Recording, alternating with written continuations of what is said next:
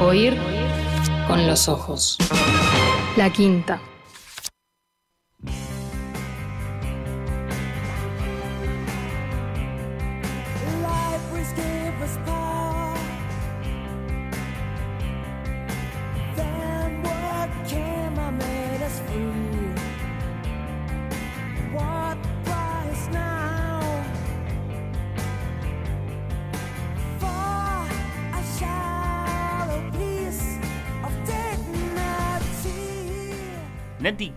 Estamos escuchando exactamente? Estamos escuchando una banda que se llama Manic Street Preachers.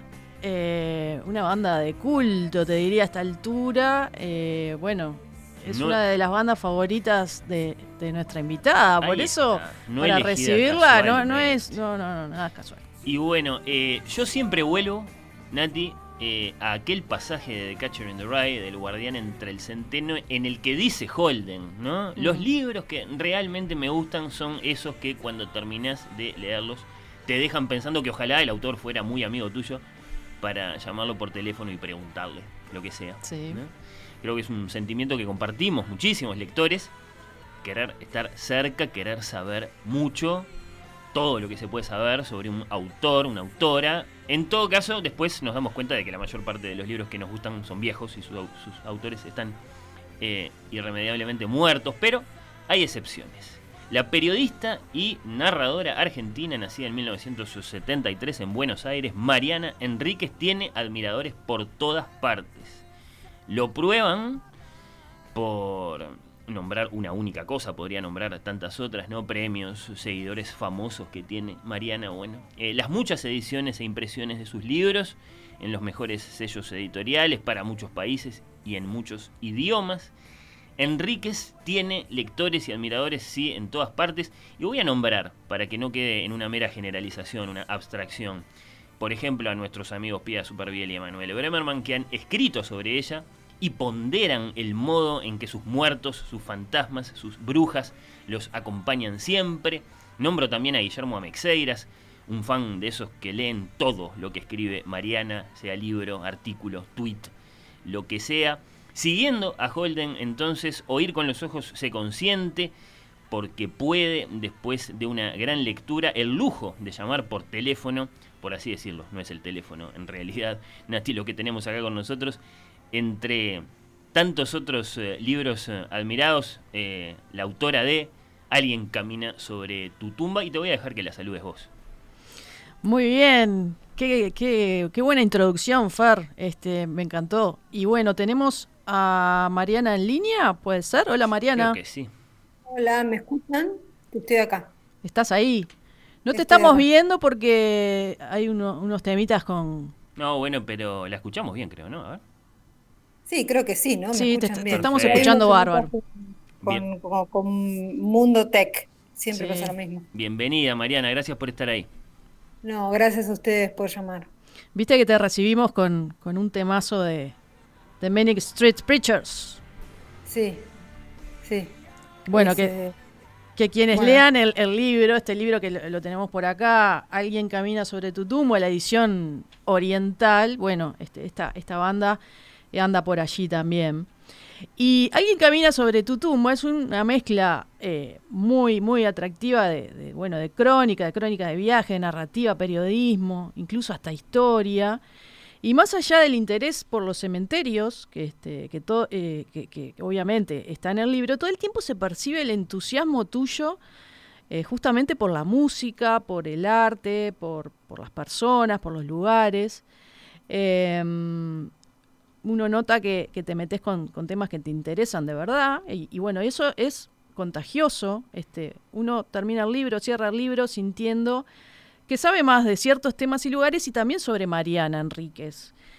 Em, en ese sentido, bueno, ¿qué lugar ocupa este libro eh, Alguien camina sobre tu tumba en tu obra? Mira, yo escribo, cuando escribo, yo soy periodista además, ¿no? Pero cuando escribo literatura en general escribo ficción. O sea, a mí la, escribir este periodismo narrativo, no ficción literaria, no es algo que me interese mucho. Mm. Pero este libro fue una, fue una, fue una excepción, porque yo tenía el hobby, digamos, de, las caminatas por, por cementerios, pero, pero siempre estaba asociado a, obsesiones mías, ¿viste? O sea, no, em, no, no, yo no voy a los cementerios a buscar a los muertos famosos, a los escritores menos todavía, o sea, no me, no me interesa para nada, sino más bien a... A lo Patti Smith, ¿no, Mariana? ¿Qué? A lo Patti Smith, que hace eso. Sí, no, no, no me interesa. Pero no es la única. O sea, en general, cuando ves muchos libros de cementerios de escritores, son gente buscando escritores. Como, no entiendo, qué sé yo. Sí. Em, más bien a buscar las historias que hay ahí, las leyendas que hay ahí, cómo se relaciona el lugar con el lugar en donde están, las cosas en común que tienen, que, que podés encontrar mucho. Quiero decir, em, otro tipo de, de cuestiones. Entonces terminó siendo como una especie, o sea, son todas crónicas de viajes a diferentes países del mundo. Hay cementerios de Australia, hay cementerios de Inglaterra, hay cementerios de Chile, hay cementerios de Argentina, hay cementerios de Perú, de México, este, Estados Unidos, varios. Pero mm, terminó siendo como una especie de, de, extraña autobiografía, quiero decir. Claro. Eh, lo más autobiográfico, si lo tengo que pensar dentro de mi obra, es por lejos lo más autobiográfico que, escribí. Sí, contás mucho de vos. Eh, de hecho, por eso te decía que, uno termina sintiendo que, te, conoce un poquito más. Eh, bueno, eh, en cuanto a gustos este, y, hasta fobias o miedos, ¿no? la historia del, perro en el cementerio de, de México me dio miedo hasta a mí, que soy bastante poco propensa a los, a los canes. Este... Yo detesto los perros, con perdón de los amantes de los perros. me la semana pasada, me tuve que dar la antirrábica. No. O sea, tengo un antiperro intenso. No intenso te momento antiperro en mi vida. Bueno, ahí sumás este, un, un, puntito más para seguir este, odiando a los perros. Bueno, eh, ya nos quedaron dos posibles titulares para esta nota, Nati. Este es el libro más autobiográfico que he escrito y odio a los perros. nos va a costar elegir. Mariana, ¿se puede conocer eh, un lugar, una ciudad, visitando este, sus cementerios? Este, ¿Qué cosas este, nos pueden llegar a revelar de una, de una comunidad? Bueno, sí. Porque algunos, incluso algunas ciudades están un poco definidas por sus cementerios. Nueva Orleans, por ejemplo, que tiene más de 40. Mm. O sea, no sé si hay muchas ciudades que tengan más. Imagínate Montevideo, debe tener la misma cantidad de gente, con 40 cementerios. claro, una locura. El problema que tienen ellos es que está, la ciudad está construida sobre un eh, humedal, digamos, mm. ¿no? O sea, un pantano. Un pantano. Entonces, si lo enterras al, abuelo, el abuelo flota a la primera lluvia. no se puede. A mí me, me, gustó mucho, este, le comentaba a Fer, me gustó mucho tu recorrido por, por Savannah, por Georgia. Este, bueno, el, sur de Estados Unidos no, no lo conozco aún, es mi debilidad, pero es un territorio que a mí en lo personal me gustaría conocer por culpa del, gótico sureño, ¿no? Y, esos escritores maravillosos que ha, producido. ¿Encontraste ahí vestigios de ese entorno este, hostil y, endemoniado y esos personajes este, toscos que, se materializan en la literatura sureña? o, eso es un imaginario que hay ahí? No sé si tanto ya, pero supongo yo que cambió mucho, que también es, es, es, una literatura que tenía como marcas de temas y de estilos, ¿no? Pero lo que sí encontrás, que si está en la literatura de gótico sureño, es como la profunda rareza, ¿no? es, un lugar muy raro, en todo sentido. O sea, un lugar muy raro, muy, muy contradictorio, muy mítico, muy, no sé, muy, muy particular incluso, qué sé yo.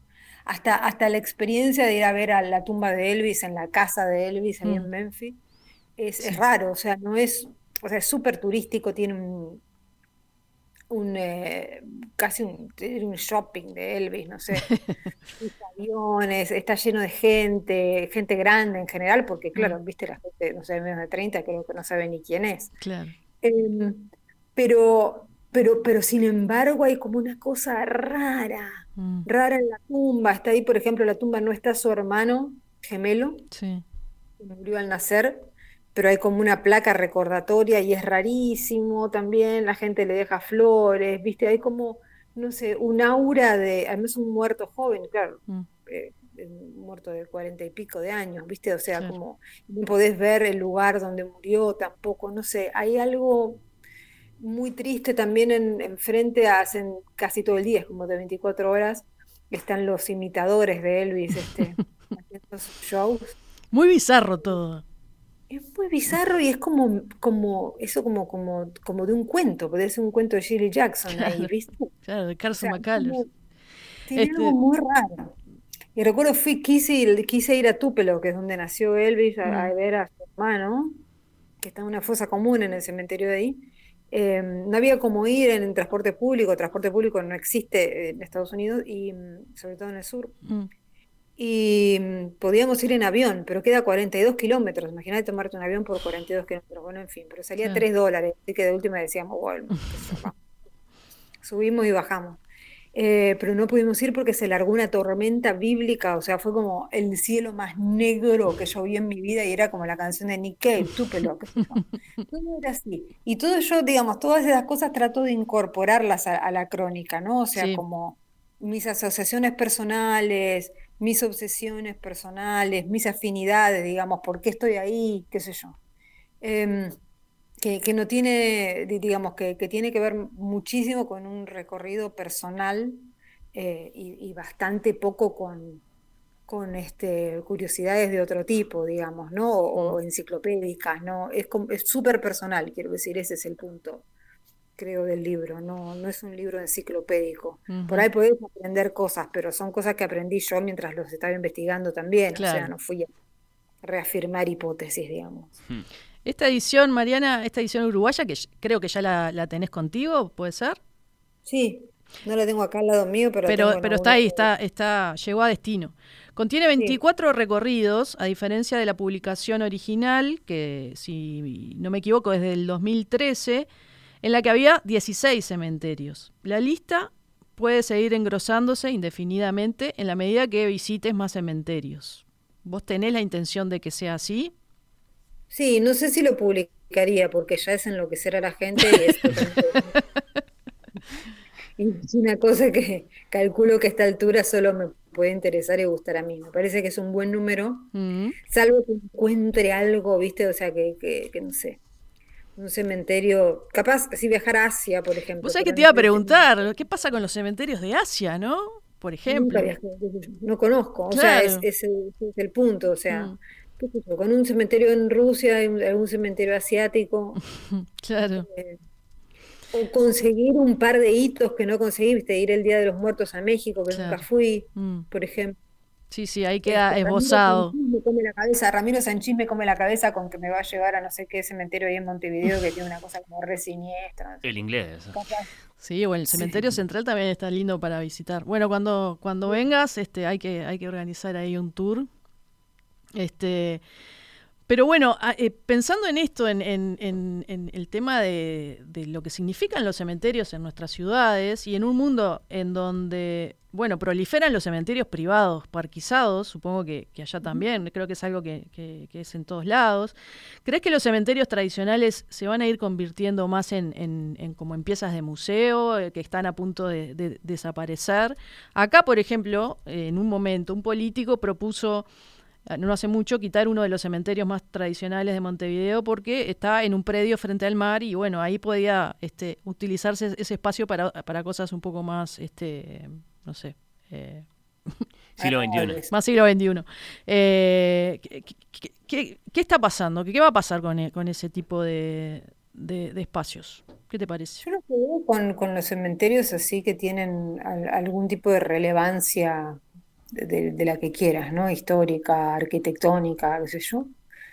Lo que veo en, muchas partes del mundo es que se van museificando, o mm. sea, que se van convirtiendo en museos y que se van, y que paradójicamente se van, este, no sé, reviviendo.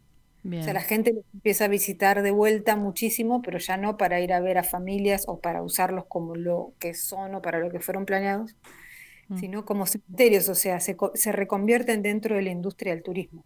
Claro. Ya por ahí no hay, no, no, no, se entierra gente allí, o es muy raro que suceda, a no ser que tengas un panteón, un familiar o algo por el estilo. Pero bueno, este. es carísimo. es carísimo. por ejemplo, no se puede porque no hay más lugar en Buenos Aires, mm. pero si tienes un panteón familiar, te entierran ahí. Después, por ejemplo, em, eh, el, cementerio de Highgate, que es uno de mis favoritos de todos, que está en Londres. Tiene una parte que se usa normalmente, digamos, ¿no? Que es, y la otra, que es la que se puede visitar solo con visitas guiadas y no sé qué, donde está George Michael, por ejemplo. Mm, y tiene una galería egipcia, y es como una locura total, digamos, un cementerio victoriano real construido por los victorianos con todo el mambo de, de los victorianos y qué sé yo. Em, es carísimo. Y también se usa como para cosas un poco, eh, como es un cementerio que no se puede visitar a voluntad, digamos, no puede entrar y ya. Eh, por ejemplo, está... Eh, tiene sectores que están habilitados. Que es un tipo que asesinó a Putin, digamos. O sea, ah, entonces, sí. problemas está ahí. Cosas así. Claro. ahora que, decís eso de, que, bueno, hay, que, hay que tener ahí un, un, lugar, en las primeras páginas decís que querés que tus amigos arrojen tus cenizas dentro de la tumba de Mendoza Paz, fundador de la Sociedad Protectora de Animales.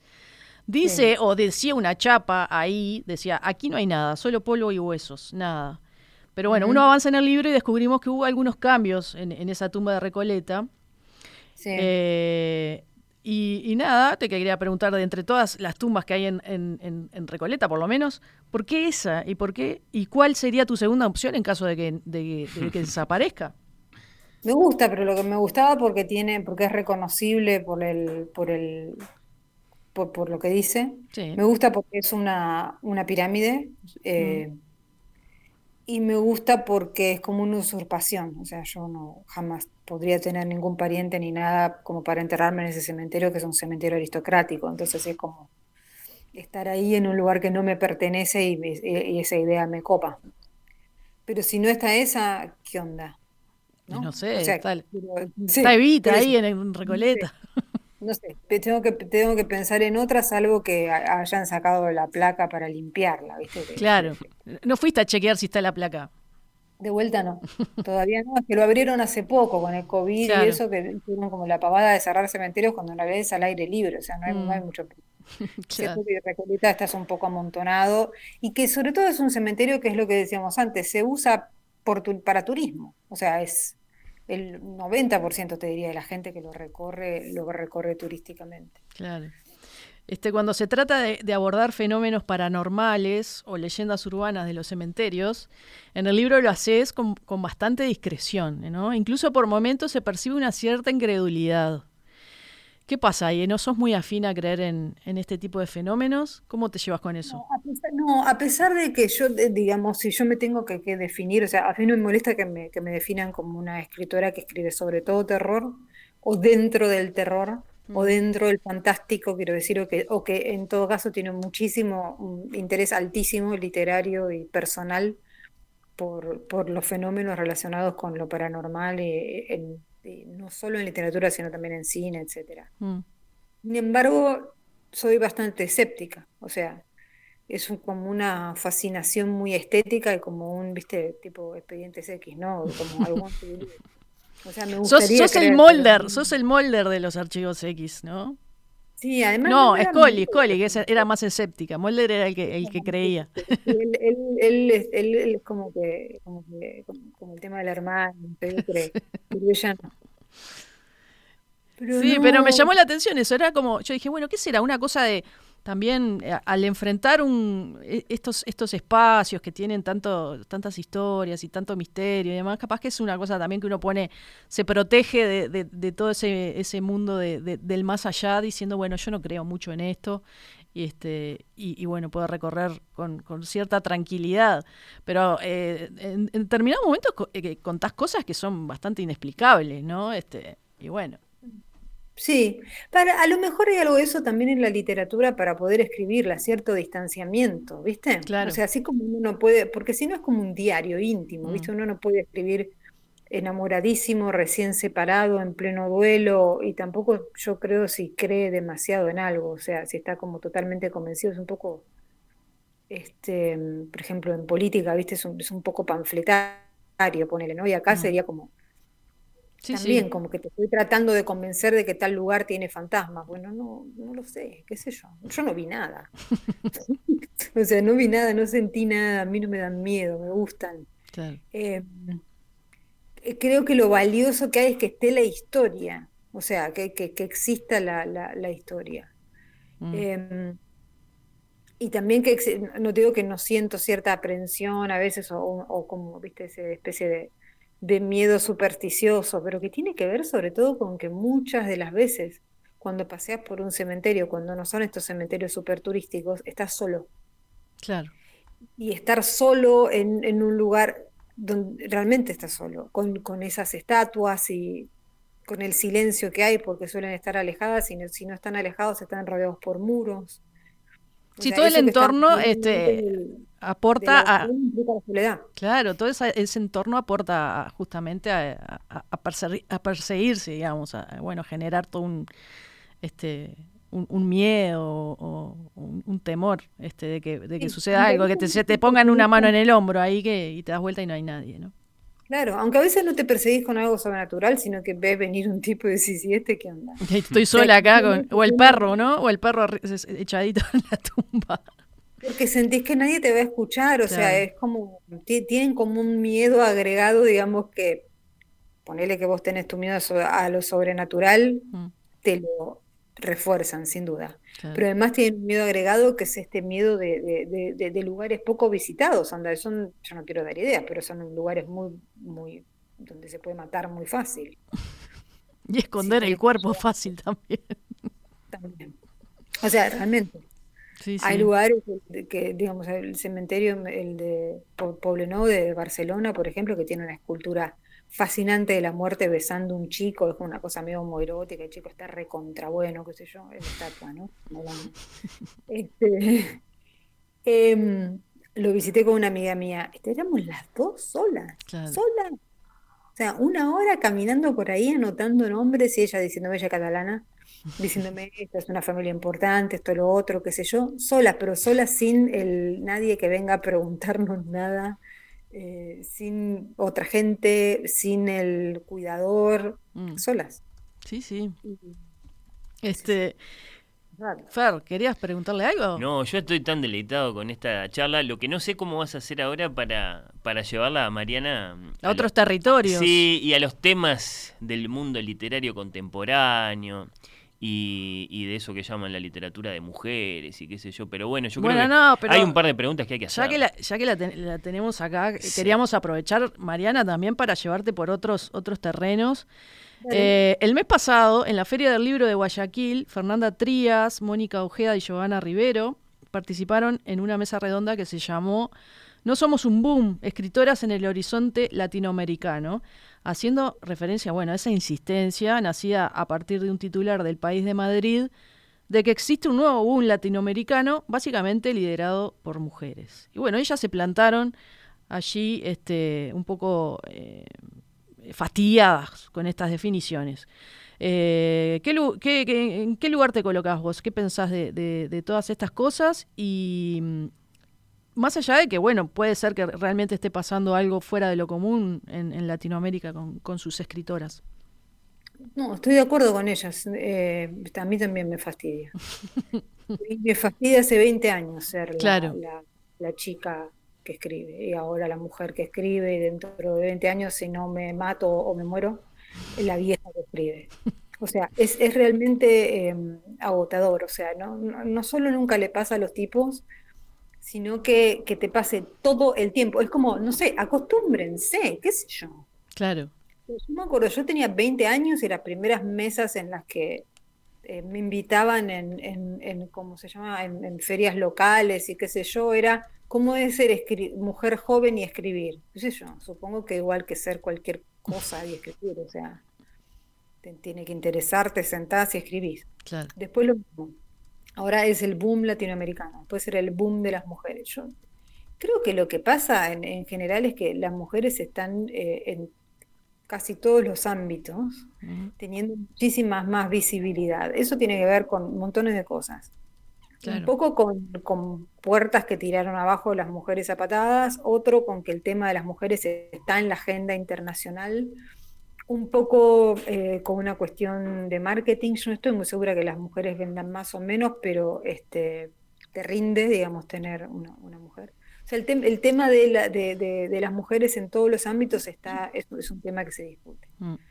Pero está pasando algo, algo en, cuanto a, premios ganados, a visibilidad, eh, cosas que quizás no sucedían tanto antes. Este, que bueno, que sobre todo muchas escritoras argentinas, vos incluida, están eh, todo el tiempo eh, compitiendo a, un, en las altas ligas, ¿no? Cosas que, que obviamente en el boom en su momento no, no sucedió para las mujeres, que, quedaron invisibilizadas. Este, pero es que ahora no van a quedar invisibilizadas las mujeres en nada, esto es a lo que... Claro. Por eso molesta la cuestión del, del boom. Es como decir, bueno, ahora viste nos van a mostrar un rato y después tenemos y después que volver a, a cualquier cosa que hiciéramos antes, como si hubiésemos estado haciendo otra cosa antes, quiero decir. Claro. Em, bueno, entonces está, te fastidia el tema y que tampoco tenemos tanta, o sea, tenemos algunas cosas en común, pero yo creo que son cuestiones generacionales, que no son cuestiones que, tienen que ver con el género. Creo que, que, tienen que ver con, con consumos culturales que tuvimos todas y qué sé yo, pero somos personas bastante diferentes. Bien. Mariana, pese a la pandemia, este, has estado muy este, activa y nosotros desde este lado nos enteramos, bueno, por básicamente por las redes sociales. En los últimos días, por ejemplo, y solo por nombrar algunos eventos, estuviste en la apertura del Festival de Literatura de Seúl, en la Bienal Internacional del Libro de Pernambuco, en el Brooklyn Book Festival y en la Noche de los Libros de Madrid. ¿Cómo te estás manejando eh, con este tema de las actividades virtuales a distancia? Eh, bueno, ¿qué ventajas y qué desventajas este, le estás encontrando? Por ahora, ventaja ninguna. ¿A vos te gusta viajar, en realidad? me encanta viajar. A mí me encanta viajar, o sea, lo, que menos disfruto de los eventos literarios, eh, culturales, etcétera, es la charla, que es lo que estoy haciendo ahora, digamos. Estoy sentada en mi oficina una pantalla haciendo lo que más me embola de toda la cuestión del, festival literario, que es la charla. a mí me gusta ir a los festivales literarios, hago la charla porque es el trabajo, la hago bien, la hago con responsabilidad, la hago con seriedad, y después camino como recorro, conozco gente, compro cositas. Claro. O sea, eso. Ir a em, cementerios. Sí, entonces la, la, verdad es que no, no, yo no, yo no le encuentro nada bueno a la pandemia en ningún sentido. Em, la, padeciste entonces, bastante. la, la, la, padezco. sí, sí, sí. Este, y, esto, por ejemplo, cuando lo nombras así, cuando vos lo ibas nombrando, yo pensaba, puta, me perdí un viaje a Brooklyn, me perdí un viaje a Seúl, me pierdo mañana un viaje a Madrid, me pierdo un viaje a Pernambuco que está buenísimo. O sea, qué sé yo.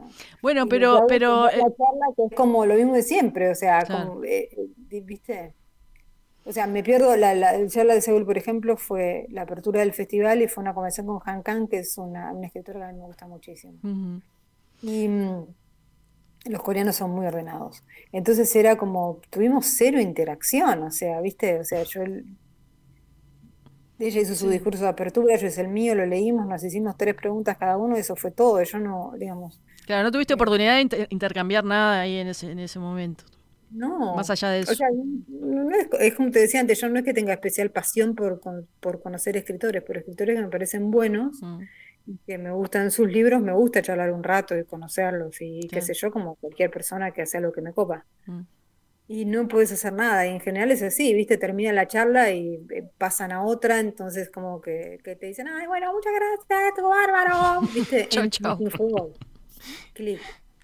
Y vos te quedás ahí en tu, en tu habitación, ¿no? O sea, lo, lo, lo, hago un poco para no sentirme más encerrada de lo que ya estoy, porque yo estoy trabajando remoto y qué sé yo, entonces, mm. aunque, digamos, eh, aunque esté mejor la situación sanitaria y se pueda salir objetivamente de mi casa, no salgo porque no tengo a dónde la mayor parte del día.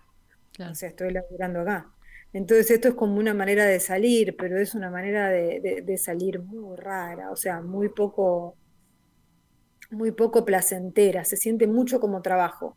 Con el viaje por ahí me cansaba más, ¿viste? O sea, como que tiene otras contras, ¿no? Que te cansás, que gastás, que qué sé yo. Este, un montón de cuestiones, pero, pero era una cosa súper vital. Esto es como muy burocrático en un punto. Sí, claro. la gente que me invita, me parece que estoy tirando mala onda, pero no es eso, me encanta y me, me, halaga que me inviten. El problema es el COVID, no los festivales. Claro. Bueno, ya nos, decías eh, eh, hace un rato y, yo te oí decir esto en alguna entrevista, que es que sos una autora muy poco autobiográfica.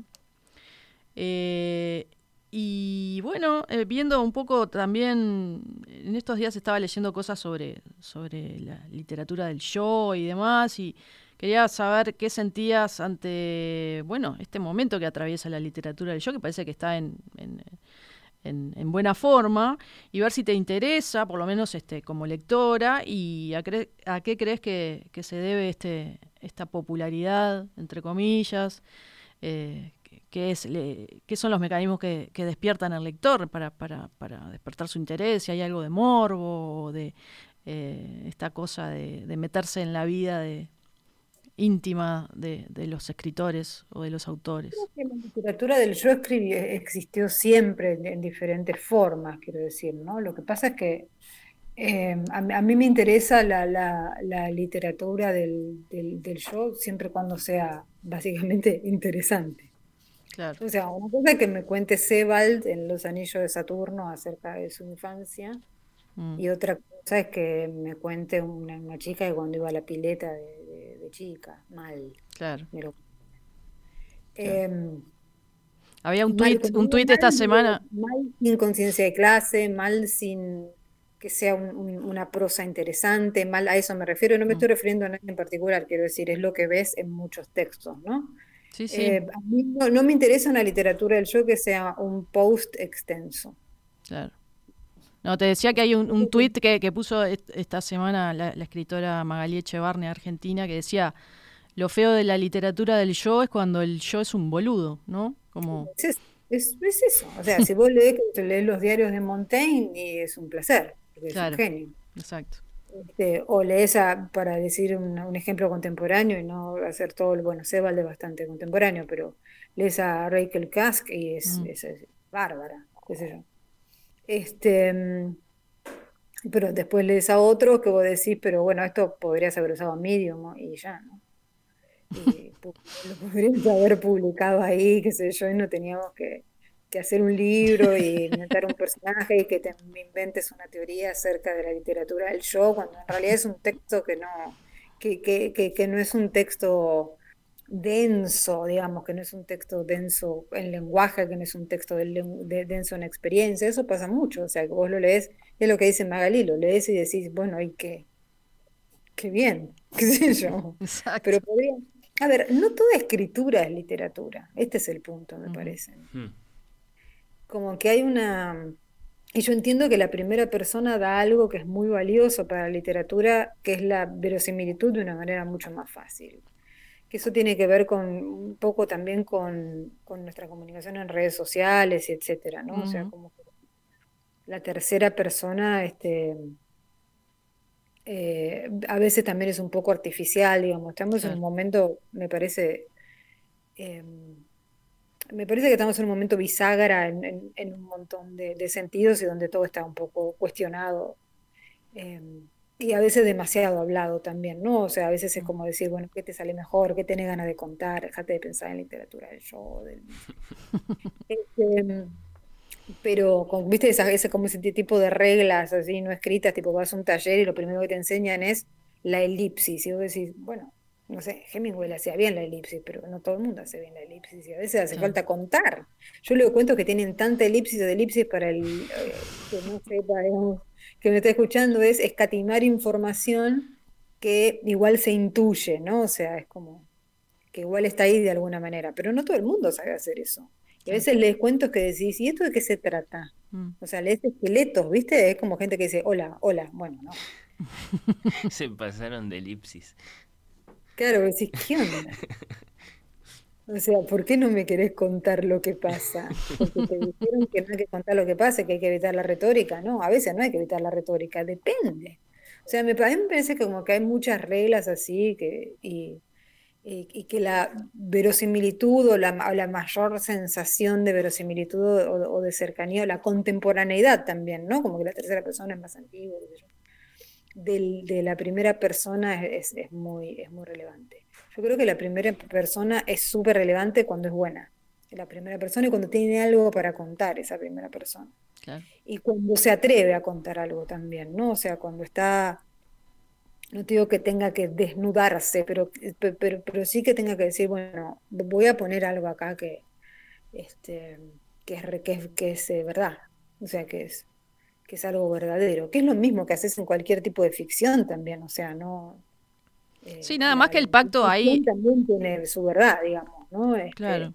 Nada más que ahí el pacto, el pacto con el lector es, es más, este, este, directo. más directo, uno sabe que ya sabe, incluso por la tapa, que, que como hacen los, los en, los anglosajones, a memoir o te ponen en, este bueno, ya, eh, ya, ya sé que voy a leer algo que, que fue verdad, que es verdad, pero bueno, eh, el valor literario Como pensándolo seriamente, la mayoría de los memoirs y de la primera persona y todo esto que estamos hablando están atravesados por lo menos confiable que existe, que es la memoria.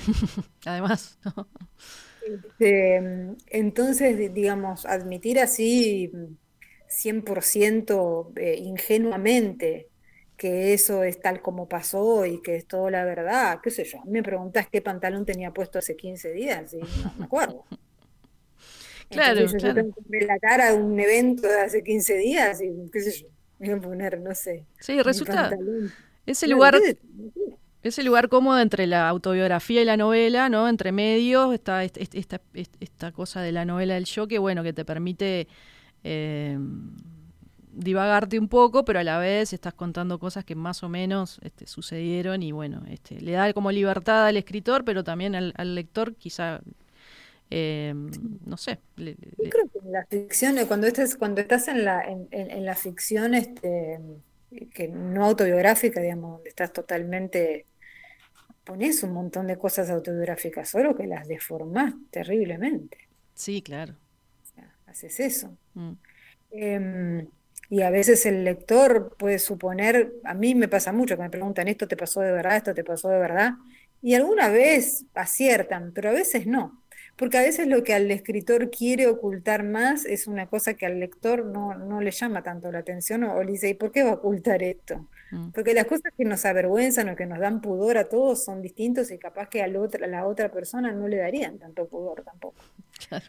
Entonces, em, me parece que, está, digamos, que, la ficción también tiene su verdad en ese sentido. ¿Cómo gestionas, Mariana, el, trabajo del día? Bueno, ahora nos, decías que todas estas, estas este, conexiones virtuales te tienen un poco harta, pero quería saber este, si sos una persona ordenada, si tenés horarios para, para tu trabajo periodístico y después como un tiempo para la ficción, si tenés manías a la hora de ponerte a trabajar. ¿Cómo es un día de, trabajo? ¿Cómo, ¿Cómo te organizas? En general, eh, eh, ahora estoy bastante ordenada. En general trabajo de mañana, soy un poco más productiva, no tempranísimo, ¿eh? No, el escritor que me levanto a las 5 de la mañana, no. Em, pero sí de mañana, qué sé yo, y ponerle repaso a la tarde si me queda un rato y ya está. No, a mí no me, parece que, mm, que, estar sentado ocho horas haciendo nada este, o perdiendo el tiempo o, eh, no sirve. Me parece que es mejor viste, tener concentración y foco durante menos tiempo, tres horas por ahí, cuatro horas. Sí y después volver a mirarlo eh, unas horas después, a ver si te conformo, si pensás si al otro día lo tenés que cambiar o lo que sea. Eh, me parece que eso es más, este, nada, es, un poco más este, sí, útil que, que, que, estar ocho horas ahí haciendo nada.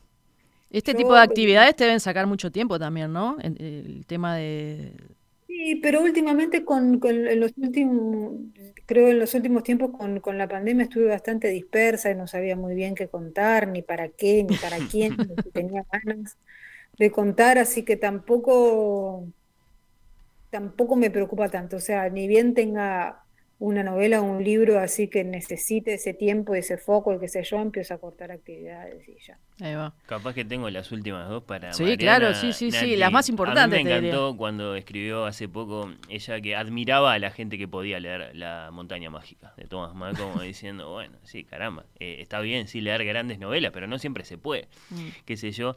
Y, bueno, y, hablando un poco también de, algunas de sus pasiones de la, de la pantalla, como Twin Peaks y otras, pero yo le quiero preguntar específicamente, te quiero preguntar, Mariana, si viste Distancia de Rescate. ¿Sabes que todavía no? ¿Te interesa? Me, pasó Samantha el link para la Van Premier y me murió el perro ese día. no puedo creer. le voy a decir, me mandaste una maldición. Este, no te va a creer Samantha cuando le digas que no la viste porque te mordió un perro. Pero la quiero, pero la, la voy a ver en estos próximos, en estos próximos días. Eh, me dijeron que está buenísima, qué sé yo, pero no, todavía no la vi. ¿Te atrae esto de, Me encanta la novela y me da un poco de miedo, te digo sinceramente. O sea, la voy a ver porque tengo ganas de verla y hablar con Samantha después del, porque ella la escribió y me parece que, que, tengo ganas de hablar con ella de, la, de la peli. Pero me encanta la novela y me da un poco de miedo verla, ¿no? Porque lo que yo me imaginé es posible que sea muy diferente a lo que se imaginaron o lo que quedó, digamos. Bueno, vamos a estar atentos a, tu comentario. Y antes de despedirte, mira, te vamos a hacer eh, escuchar eh, un pedacito de, tu propia voz diciendo algo que después te vamos a preguntar si lo querés mantener o lo querés cambiar. A ver. Mis cinco libros favoritos, tengo mucho más que cinco, pero bueno, pongámosle eh, El sonido de la furia o Luz de agosto de William Faulkner. La carretera de Cormac McCarthy, Cumbres borrascosas de Emily Bronte, los cuentos completos de Borges, así no tengo que elegir un libro, de él, y eh, Puis Angelical de Manuel Puig, por ahí. Hay gente esperando eh, la lista de Mariana Enríquez a ver si sigue siendo la misma o si la querés cambiar. Mm, agregaría un por, agregaría Beloved de Toni Morrison, creo. Eh, y sí, ahí con, con agregar Beloved este, estaría bien. Y por ahí, de, no sé, a lo mejor si tengo que elegir uno de Borges diría ficciones. Y, ah, y si el que sí agregaría sí o sí es una temporada en el infierno de Rambo. Yo leo mucha poesía, a veces me olvido de, de nombrar poetas que me gustan mucho y que me influencian mucho. ¿Se lee en francés a, a Rambo o se puede leer traducido? Mira, el francés es, bastante transparente, así que si es una, una, traducción buena, yo creo que se puede. Yo lo puedo leer en francés, pero, pero lo leo con una traducción al lado por las dudas, ¿no? Pero yo creo que hay algunas lenguas que son más transparentes que otras. Quiero decir, es más fácil leer a, a Rimbaud en, una traducción que a Eliot en una traducción. Claro, claro. Bueno, se, se, pierde más porque, porque es una música muy diferente. La música del español y el, y el francés es diferente, pero no es muy, muy, muy, muy diferente. El inglés y el español sí. Bueno, ahí le, añadimos un par de nombres a la, a la, lista de Mariana, que entonces ojalá en algún momento eh, se encuentre acá con, con, sus lectores uruguayos, con los lectores uruguayos, por ejemplo, de este Alguien camina sobre tu tumba, publicado por, por un cuando, cuando bueno, cuando se pueda viajar despreocupadamente y la, podamos tener. Por lo pronto se va, se, se, va a presentar el 31 en la Feria del Libro de Montevideo de modo virtual, lamentablemente, Mariana. Eh, este... con las, visitas por las pantallitas. Me voy a empezar a mover por la casa por. Me voy a empezar a mover por la casa con, con la compu. Sí, sí, qué, qué, más remedio. Bueno, le agradecemos mucho el tiempo. Mariana ha sido muy generosa en sus respuestas y ha sido un placer escucharla. Bueno, Mariana, nos, nos encontramos en cualquier momento y bueno, muchas gracias por, por esta visita virtual y, y bueno, ya eh, estamos prontos para regalar eh, este librazo que es Alguien camina sobre tu tumba. Ah, capaz que le pedimos Que, que nos dicte una dedicatoria breve. ¿Te parece? Ya que lo vamos a regalar. ¿Te animás, Mariana, a dictarnos una dedicatoria brevísima para regalar un ejemplar de tu libro? No, eh, simple. Gracias por leerlo. Y, yo, y, mi, y mi nombre, nada más. Perfecto. ¿Es lo que solés poner en una dedicatoria? Sí, en general sí. Ojalá te guste. Ojalá te guste. Gracias por no, no, no, me gustan, no me gustan las, dedicatorias así como que, ah, ¿viste? que se manda la parte ahí. Gracias, Mariana, por estar ahí, en serio. Eh. Un abrazo grande. Un beso, chao. Chao.